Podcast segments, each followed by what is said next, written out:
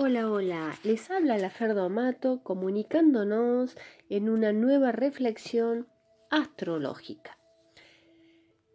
El objetivo de la, del encuentro de hoy, de nuestra eh, charla, de, nuestro, de nuestra reflexión, tiene que ver con recordar la historia, la historia de Argentina y, y cómo nacimos, porque porque si empezamos a entender cuáles son nuestras bases, podemos cambiar la realidad de hoy, podemos entenderla y cuando uno la entiende, la puede ver, la mira y eh, vamos buscando nuevas alternativas a eso que hoy no nos gusta o nos molesta.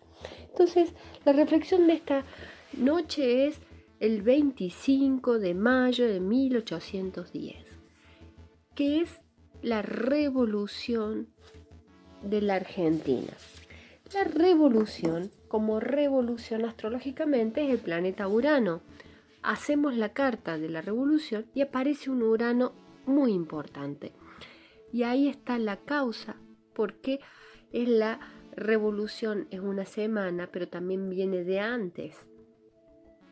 Entonces tenemos una semana donde la revolución, donde los cambios que empezaron a generarse a través de redes, a través que la gente salió a, la calle. ¿Y por qué sale a la calle? Es tan importante todo ese movimiento porque había cuatro planetas en Géminis. Al haber cuatro planetas en Géminis es mucha comunicación, mucho hablar. En la, calle es Géminis y mucha información. Eso, los cuatro planetas en Géminis y están en la casa 10, que es la casa de que todo el mundo se entera. Y es esa, ese 25 de mayo de 1810, el ascendente de esa carta es Leo. Y Leo va al Sol que está en Géminis, entonces el destino de esa revolución, de ese momento, era que todo el mundo se enterara, que empezara el cambio. ¿Qué otras características tiene esa revolución de mayo que nos cambió la vida? Empezar a mirar. Ese Urano está en Escorpio. Escorpio es un signo de secretos, de mafia, de temas ocultos. Es, es, un tema de que había que limpiar, liberar. podemos hacerlo en positivo o lo podemos ver en negativo al signo. En ambos casos había que hacer un reciclado y reutilización de los recursos que estaban dando vuelta. Pero fue un movimiento grande y muy, muy amplio. ¿Y dónde estaba eso? Porque Urano en, en ese momento estaba opuesto a Júpiter en Tauro. Y Júpiter es grande y es lo, lo expansivo. Y estaba en Tauro, que es el signo del campo, de los bienes, del dinero, de recursos. Entonces, esa revolución se da con grandes, eh, que había grandes recursos, estaban mucho dinero, mucho oro, muchos temas de, de, que se estaban saliendo, se estaban sacando de la Argentina o de las provincias unidas del sur en ese momento. Entonces, ¿Qué nos trae esta carta? ¿Qué te dice a vos? ¿Qué te hace reflexionar? Y ahí te pido que em, escribas, que eh, participemos, participemos todos, vos que escuchás, que lo hables con tus amigos. ¿Qué te acordás de la historia de esta revolución de mayo? ¿Cómo podemos posicionarnos en una mirada nueva? Que esto nos constituye, que aquello de que nació hoy sigue estando. Digamos, ¿qué nos trae? Podemos ver la carta en, en negativo, sí, hay muchas cosas, pero también tenemos la oportunidad de mirarlas desde espacios diferentes. ¿Para qué? Para reconstruir la Argentina, nuestro pueblo, desde otro espacio. ¿Cómo se puede hacer?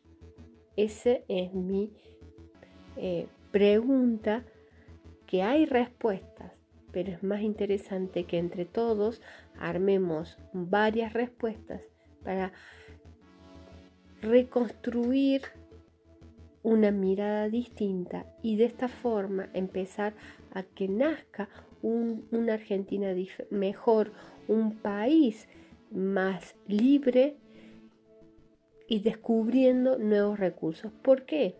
Porque en este momento, mayo, final de mayo del, 2018, Urano está en Tauro y Júpiter está en Escorpio. Entonces están en una posición única y muy importante de que está invertido esto. Urano es, nos está trayendo y despertando los recursos nuevos y Júpiter está en Escorpio agrandando el cambio, la reutilización, el reciclado de situaciones. Así que estamos en momentos muy especiales de entre 1810 y 2018. Y fíjense que tenemos alguna, el 8 igual, el, el, el, el 0 igual, el 1 igual. Lo único que cambia acá es el número 2.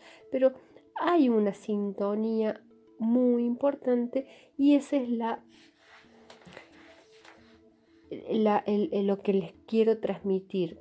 Preguntarnos qué pasó en esa primera carta, en esa revolución de mayo que nos permitió ser después Argentina en, en el 9 de julio también es el prenatal de aquel momento que hoy todavía nos está trayendo situaciones que hay que poner en luz. Cuando uno pone luz o como país ponemos en luz todo aquel pasado, el presente se modifica. Astrología eh, en vivo para vos, para reflexionar.